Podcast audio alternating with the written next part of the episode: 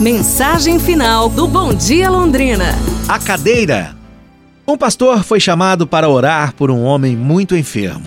Quando entrou no quarto do doente, havia uma cadeira ao lado da cama, fato que o levou a pensar que o homem estava aguardando a sua chegada de repente. Suponho que você estava me esperando, disse o pastor. Não? Quem é você? respondeu o homem enfermo. Eu sou o pastor que sua filha chamou para orar por você.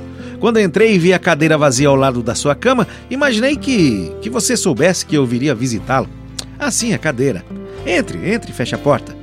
Então o enfermo disse a ele: Nunca contei para ninguém, mas eu passei toda a minha vida sem ter aprendido a orar. Eu, na verdade, não sabia direito como se deve orar e nunca dei muita importância para a oração também. Eu pensava que, pensava que Deus estava muito distante de mim. Assim sendo, há muito tempo abandonei por completo a ideia de falar com Deus. Até que um amigo me disse uma vez: "José, orar é muito simples. Orar é conversar com Jesus. E isso eu sugiro que você nunca deixe de fazer.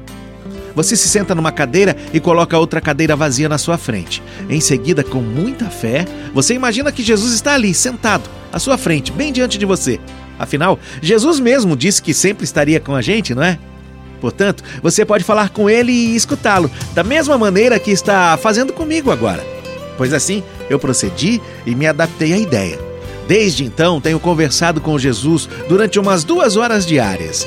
Tenho sempre muito cuidado para que a minha filha não me veja, porque senão me internaria em um manicômio imediatamente.